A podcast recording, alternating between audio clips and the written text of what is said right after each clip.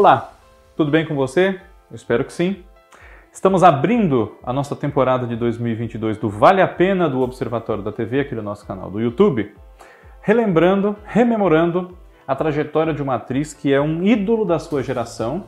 Ela ainda é jovem, embora já tenha bastante carreira e tenha feito vários personagens emblemáticos em novelas de grande sucesso.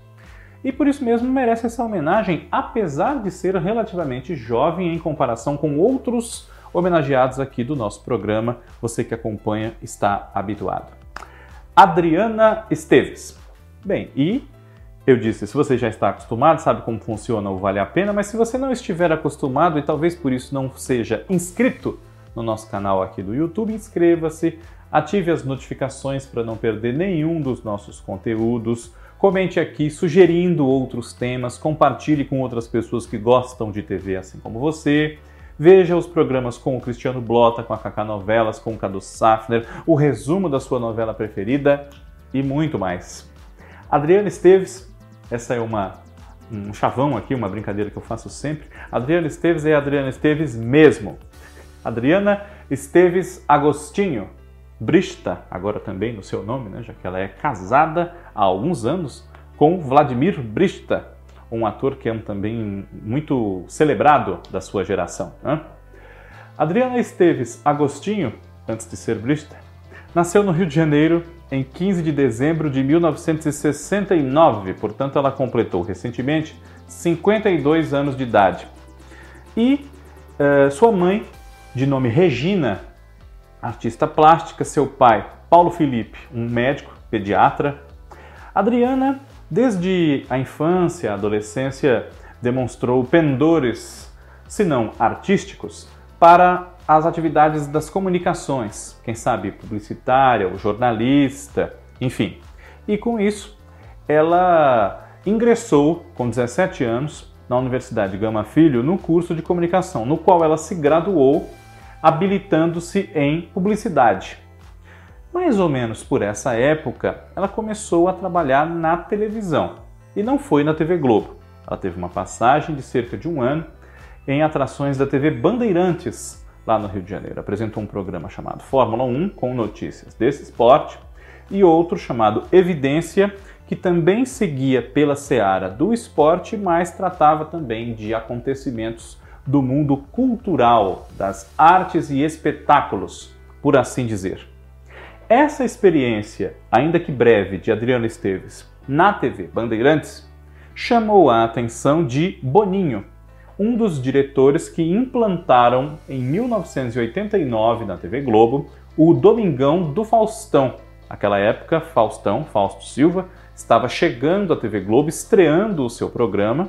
A primeira edição foi ao ar em março de 89 e um dos quadros, que era o controle remoto, que tratava de conhecimentos sobre os programas da televisão, tinha em Adriana Esteves uma co-apresentadora, digamos.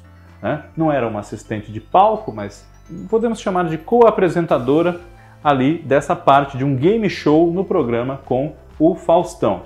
Não tardou muito para que ela começasse a fazer novelas. Ainda nesse ano, 1989, ela estreou na sua primeira novela com um papel fixo ela foi a Tininha, namorada do Elvis, que era o Marcelo Faria, um dos muitos filhos do Gaspar Kundera, Nona Leal Maia, na novela de Walter Negrão e Antônio Calmon, Top Model, a novela das sete da TV Globo. Antes disso, ela havia feito no ano anterior, 88, uma breve participação como uma modelo candidata num teste na revista Tomorrow, a novela Vale Tudo, do Gilberto Braga, recentemente falecido, da Leonor Bacer, também já falecida, e do Agnaldo Silva. Uma modelo que é passada para trás ali na seleção pela Maria de Fátima, que é a Glória Pires. Depois da Tininha, uma personagem que lançou o Adriano Esteves como um sucesso entre o público jovem, especialmente, ao qual aquele núcleo da novela se direcionava eh, em primeiro lugar, tratando dos seus conflitos, e junto com ela nesse núcleo, além do já citado Marcelo Faria, Flávia Alessandra, Carol Machado, o Igor Lage, que era um, pouco mais jovenzinho que eles, né? Uh, Gabriela Duarte, Henrique Faria, enfim, Rodrigo Pena. Adriana Esteves teve um papel um pouco maior em Meu Bem, Meu Mal, uma novela que foi exibida entre 90 e 91 de Cassiano Gabos Mendes, na qual ela interpretou a Patrícia.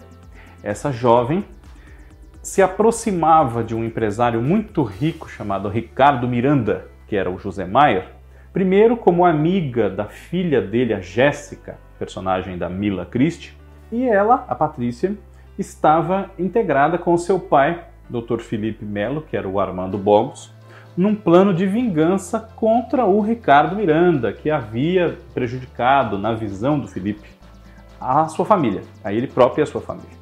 Mas a Patrícia se apaixonava pelo Ricardo e ele por ela, ele que no início mantinha um caso uh, um pouco nas sombras com a Isadora, personagem da Sylvia Pfeiffer, e Patrícia foi uma personagem que cresceu bastante, ganhou praticamente áreas de protagonista nessa história, que foi implantada às pressas. Enfim, nós temos aqui eh, alguns vídeos que citam aspectos de meu bem e meu mal.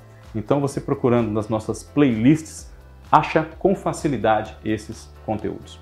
Depois da Patrícia, uma personagem que, como eu disse, cresceu bastante na novela das oito já, Meu Bem Meu Mal, ela fez um caso especial chamado Marina, com Bruno Garcia, e voltou a fazer novelas em 1992 com uma personagem maior ainda, a protagonista jovem de Pedra sobre Pedra, uma novela de Agnaldo Silva, Ana Maria Moretson e Ricardo Linhares, no ar em 1992. Marina Batista. Marina era filha de Pilar Batista, personagem da Renata Sorrá, e se apaixonava por Leonardo Pontes, que era o Maurício Matar, filho do grandíssimo inimigo da sua mãe, Murilo Pontes, que era o Lima Duarte. Mas essa inimizade deles, na verdade, travestia um romance mal resolvido da juventude, quando, pasme, quem não vivia na cidade de Resplendor nessa época sempre se chocava, quando sabia que Murilo e Pilar, que hoje se odiavam tanto, supostamente, haviam sido muito apaixonados e chegaram a, aos pés do padre para se casarem no altar. E esse casamento foi desfeito no altar. Daí surgiu um grande ódio.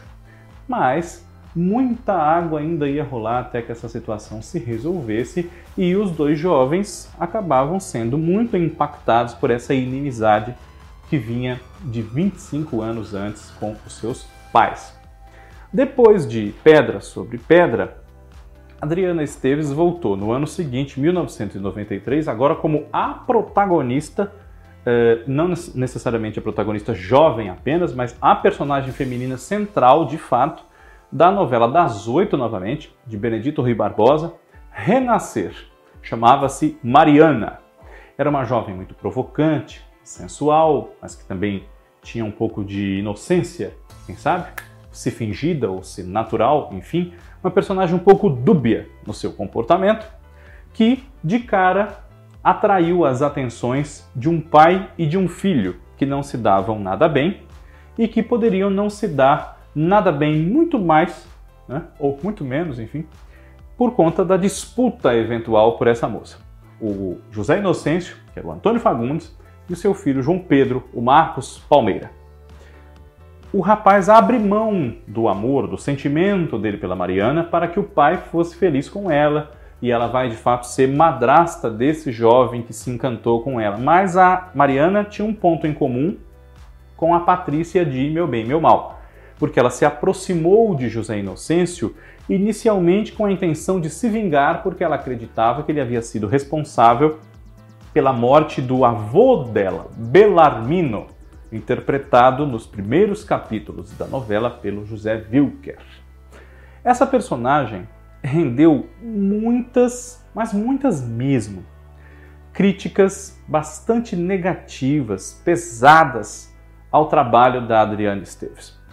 E ela foi tão criticada, tão contestada, tão achincalhada, que ficou muito mal com aquilo, porque é claro que, a exemplo de muitos outros trabalhos que ela já havia feito e fez depois, dava ali o seu melhor, tentava. Ainda era muito jovem, tinha bastante que se aprimorar pela sua própria vivência artística, mas não era um equívoco escalá-la para aquele papel. Era uma atriz da qual o público já gostava muito, estava com uma carreira ascendente fazia sentido que ela fizesse a Mariana naquele momento.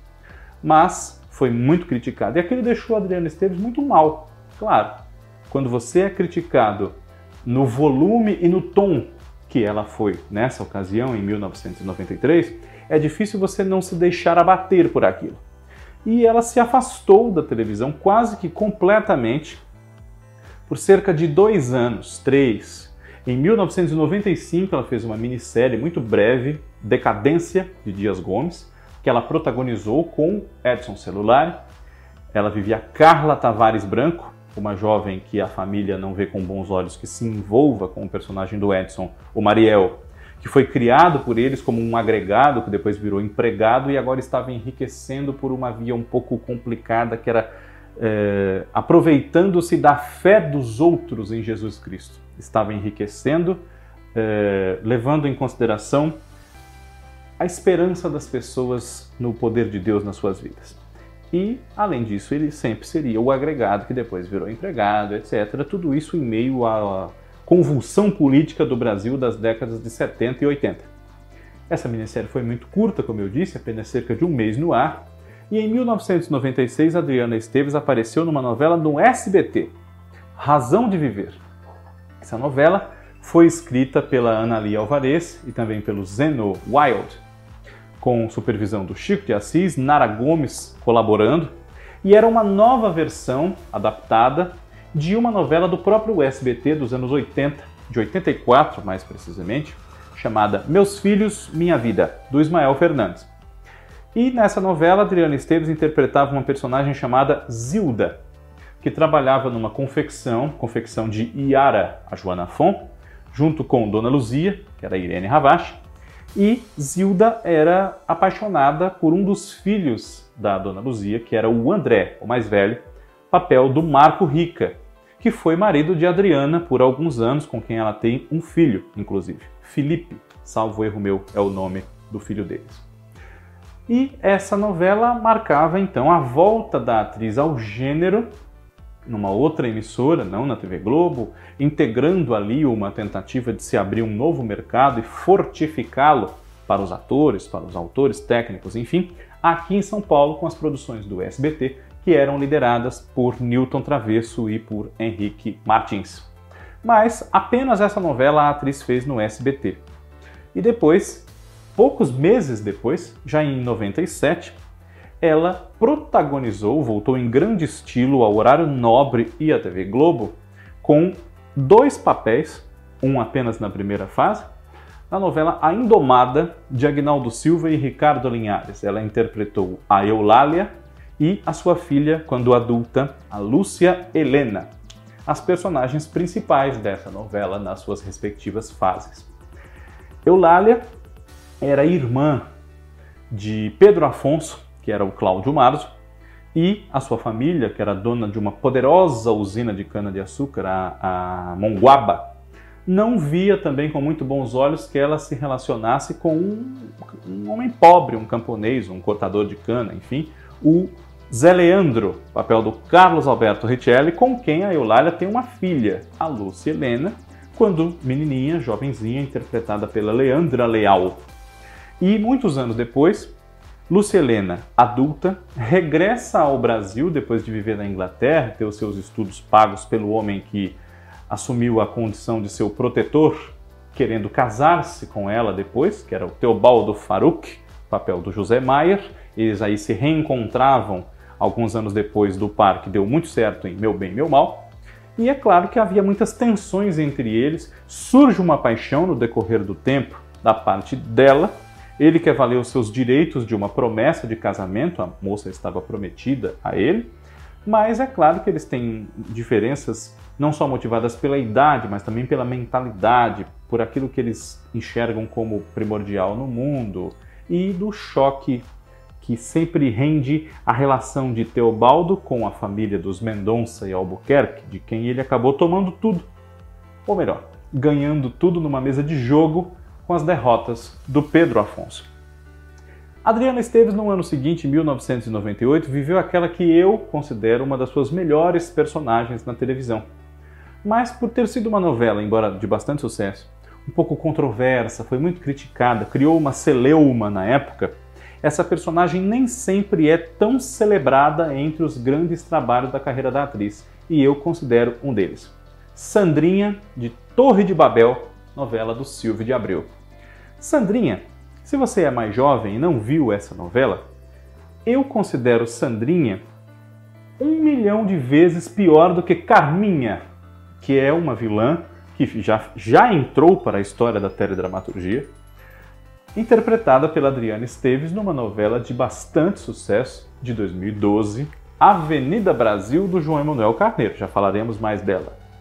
Carminha é uma mulher realmente malvada e cometeu várias atrocidades. Mas ela ainda tinha laivos de quem sabe, vamos dizer assim, se salvar e ter uma vida feliz, honesta, depois de passar muita gente para trás, de fazer muito mal aos outros, enfim, como o final da novela meio que nos propõe. Mas Sandrinha não tinha essa possibilidade disso acontecer com ela. Sandrinha cresceu com o trauma de saber que seu pai, José Clementino, o Tony Ramos, havia assassinado a mãe dela, esposa dele, violentamente ao flagrá-la com mais de um homem traindo-o. Muito que bem. Ela era muito revoltada com esse pai que assassinou a sua mãe, não se dava bem com os membros da família, os tios, a irmã, a Shirley, que era a Karina Barum, o avô, Juca de Oliveira, é, Agenor era o nome dele, e ela queria subir na vida. Enfim, não tinha nenhuma ética, nenhum senso de moral e caiu nas graças de um menino rico que se encantou com a sua sensualidade, com a sua beleza, enfim.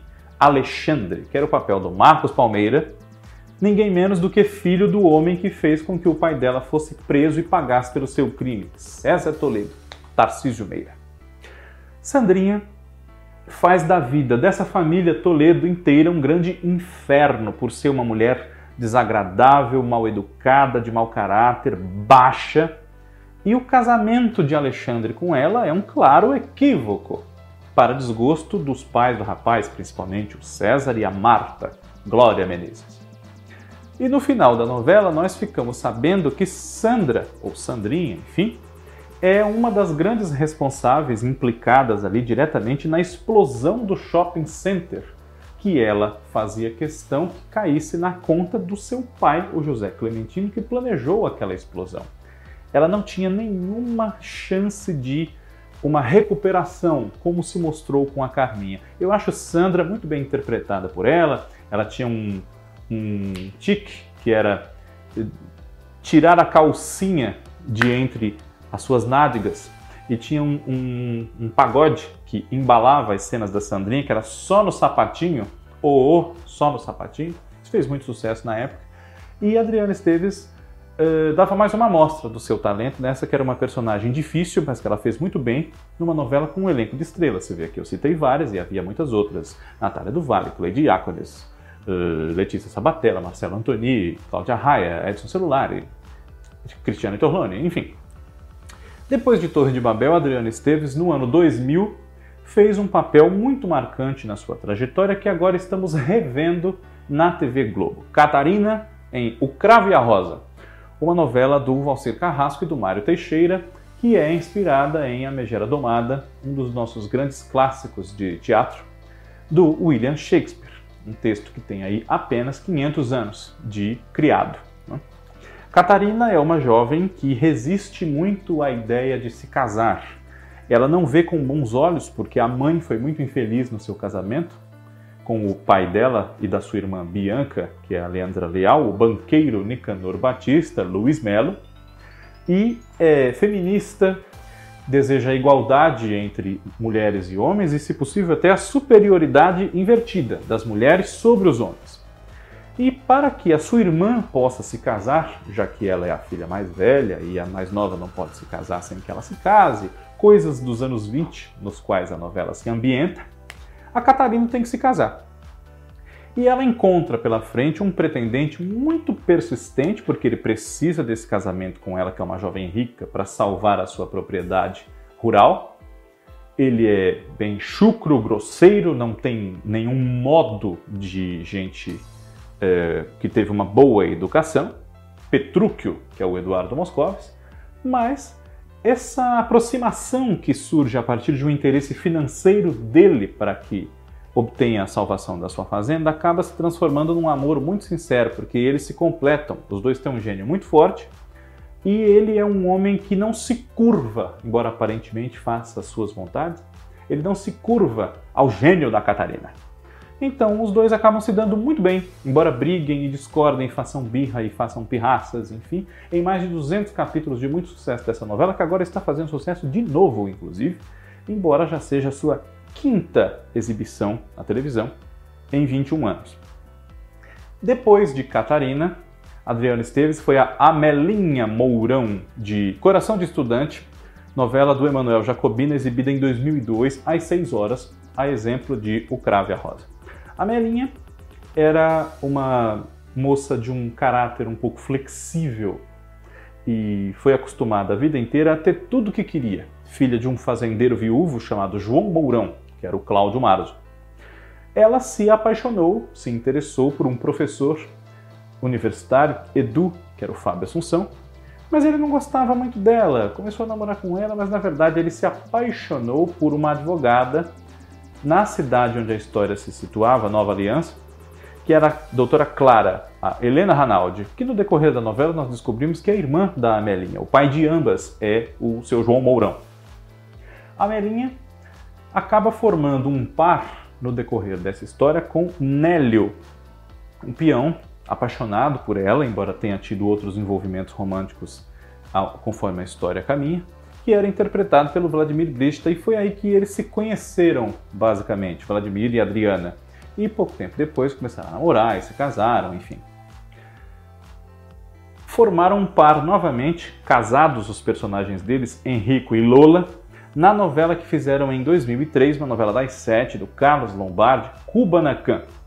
Lola era uma mãe de família que ganhava a vida à noite cantando num cabaré.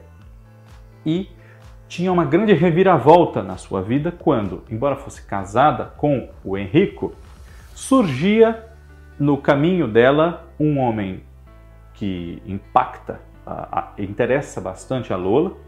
Eles se atraem ali com um, uma faísca muito intensa e ela acaba envolvida nas muitas aventuras que ele vive em busca da sua própria origem, porque ele está sem memória. O Esteban, o nosso pescador parrudo, como ele ficou para a história, que era o papel do Marcos Pasquim. Esse papel da Lola não era para Adriana Esteves, era para Letícia Sabatella, inicialmente, salvo erro da minha parte. E ela acabou eh, não podendo fazer. E uma curiosidade é que nessa entre safra de Adriana Esteves no meio dos anos 90, depois de ter sido muito criticada e sofrer muito com as críticas pela Mariana de Renascer, ela seria uma das protagonistas de 4x4 também do Carlos Lombardi em 94, no papel de Babalu, que ficou para Letícia Spiller, justamente porque ela não se achou em condições de encarar novamente aquela possível chuva de críticas ser enxovalhada como foi pela Mariana.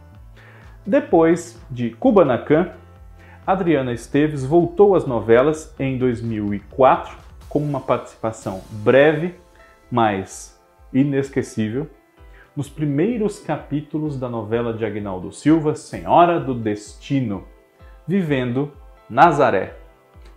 É ela quem interpreta essa personagem quando ela comete o ato que deflagra a trama toda da novela, que é o sequestro de Lindalva, a pequena filha caçula da nossa protagonista, Maria do Carmo, então vivida pela Carolina Dickman.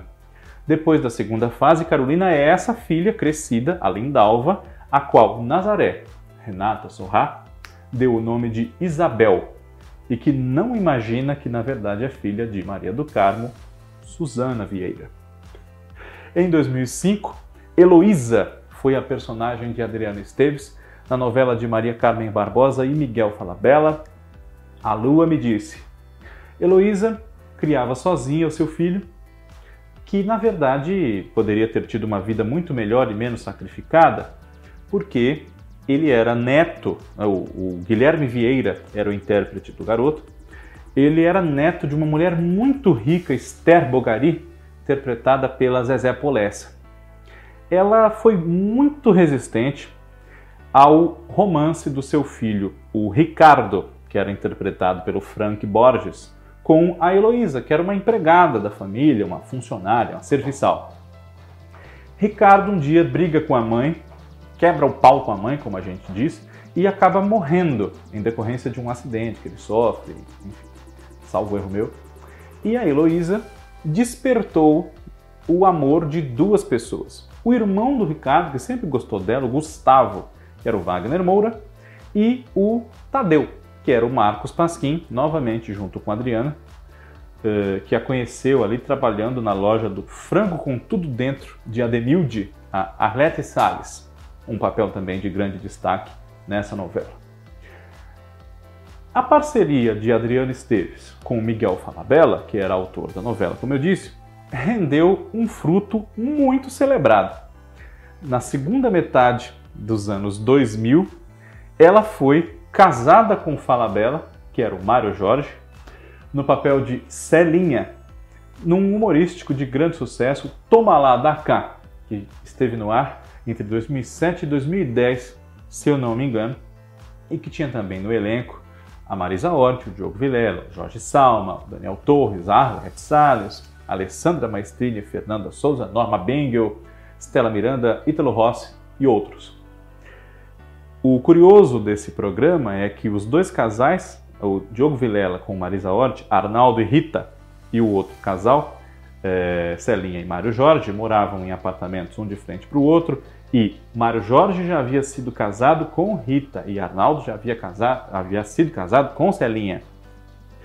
E, como vocês seguramente sabem, né, isso rendeu muitas e muitas situações, essa convivência não promíscua, mas quase, entre essas duas famílias que estão ali ligadas para sempre, porque uns criam os filhos dos outros, sem que se traiam, inclusive.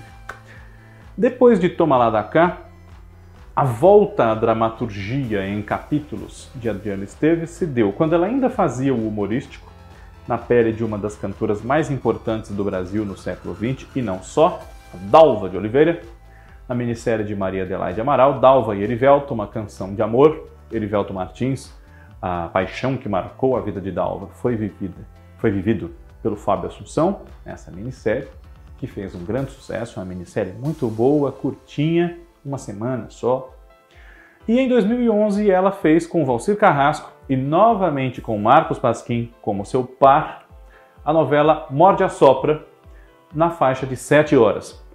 Ali ela viveu Júlia, uma estudiosa de dinossauros, uma paleontóloga que acaba se envolvendo com um fazendeiro, um grosseiro, um pouco chucro, o Abner, que é o papel do Marcos Pasquim, porque ela quer escavar as terras dele atrás de um dinossauro raríssimo que se acreditava que não ia mais poder ter registro dele, ter fósseis para se estudar, enfim.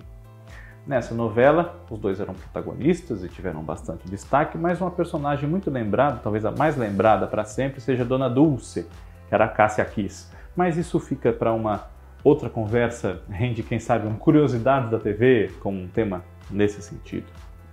Depois de Morde a Sopra, aí veio a Carminha, em 2012.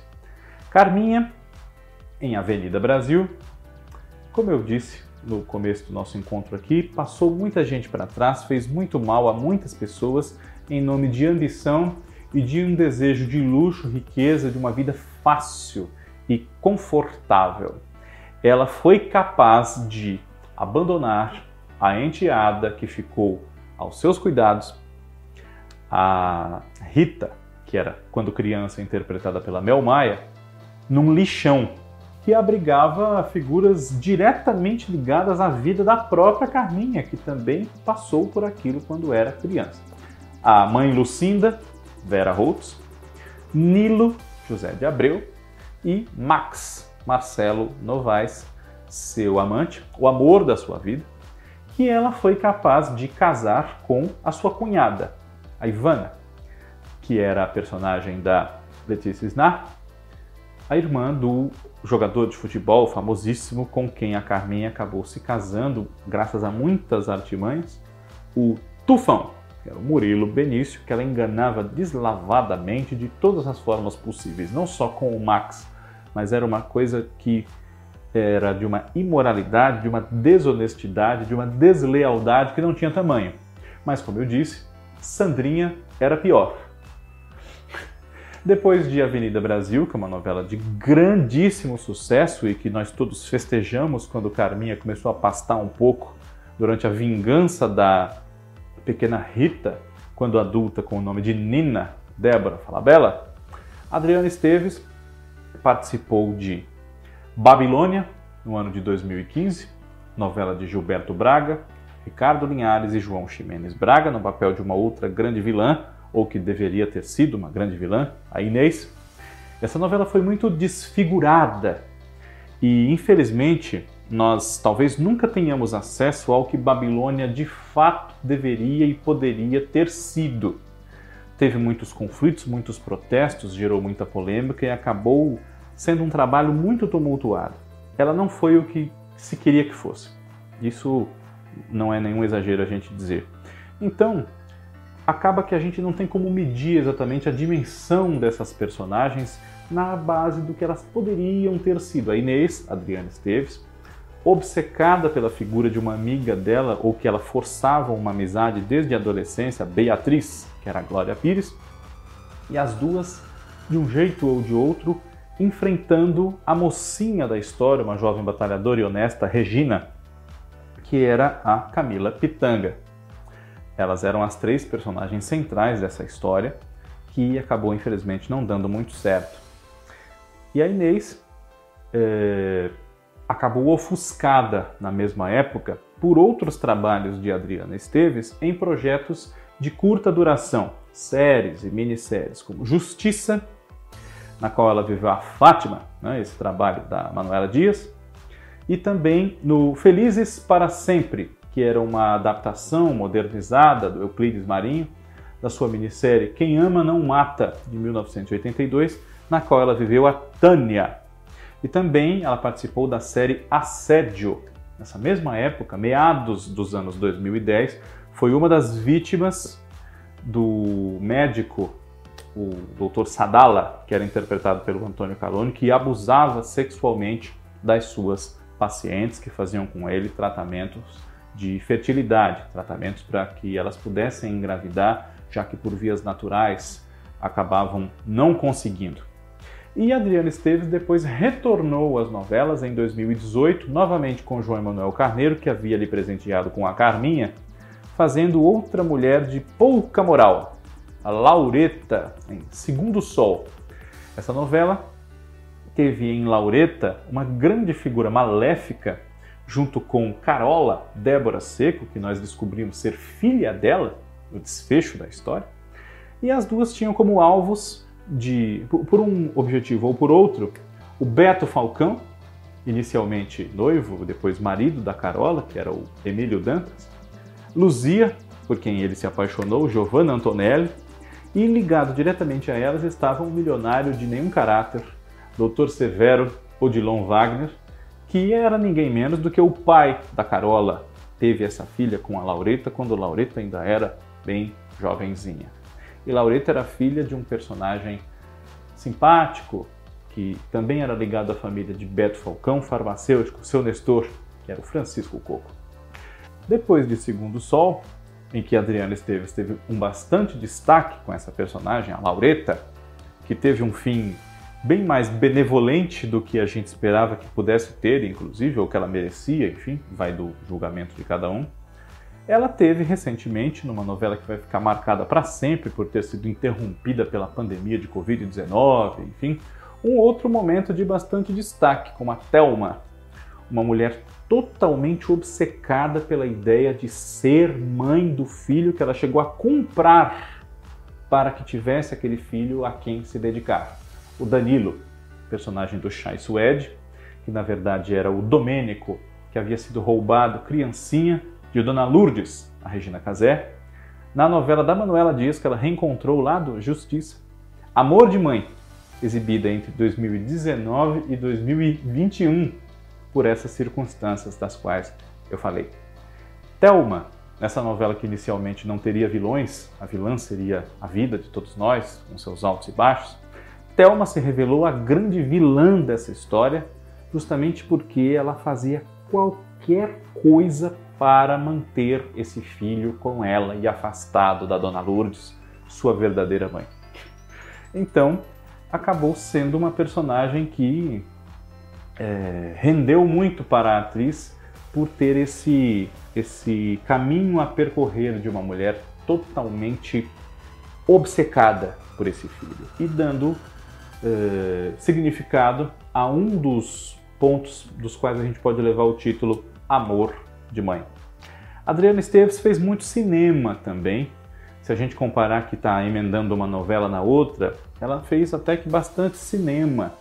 Alguns dos filmes dos quais ela participou foram Benzinho, Real Beleza, Tiradentes e As Meninas, Canastra Suja também. Né? Emendando novela, novela é uma coisa que ocupa muito tempo e ela até que fez bastante filmes para a sua geração e para a sua vasta carreira na TV. Mas ainda pode fazer, claro, muitos outros. E já se celebrizou, inclusive isso ficou muito marcado agora no especial dos 70 anos de novelas que podemos acompanhar, como uma das grandes intérpretes de vilãs, especialmente para uma nova geração de espectadores que, sem ter vivenciado histórias como as de Vale Tudo, na época em que foi exibida com a nossa Odette Reutemann, que era Beatriz Segal, e outras grandes malvadas, Laurinha Figueroa, Andréa Souza e Silva, Chica Neumann, enfim, eh, eh, Renato Dumont, elas têm em Adriana Esteves uma das intérpretes, um dos signos visuais de grandes vilãs. E é claro que não deixa de ser, com seu grande talento, a atriz seguramente ainda tem muito a nos proporcionar na televisão, no teatro, no cinema, dedicando-se, como tem se dedicado, à arte de interpretar com muita entrega e muita verdade. Parabéns para a Adriana Esteves. Caso ela veja aqui o nosso programa, eu espero que ela goste muito. Você que é fã dela, eu espero que também tenha gostado. Provavelmente faltou alguma coisa aqui, porque o nosso tempo é curto, não dá para falar tudo. Mas, de qualquer maneira, vale a pena, como diz o nome do programa, relembrar as grandes trajetórias e a da Adriana Esteves é uma delas. Feliz 2022 para você, obrigado pela sua audiência. Semana que vem tem mais. Tchau.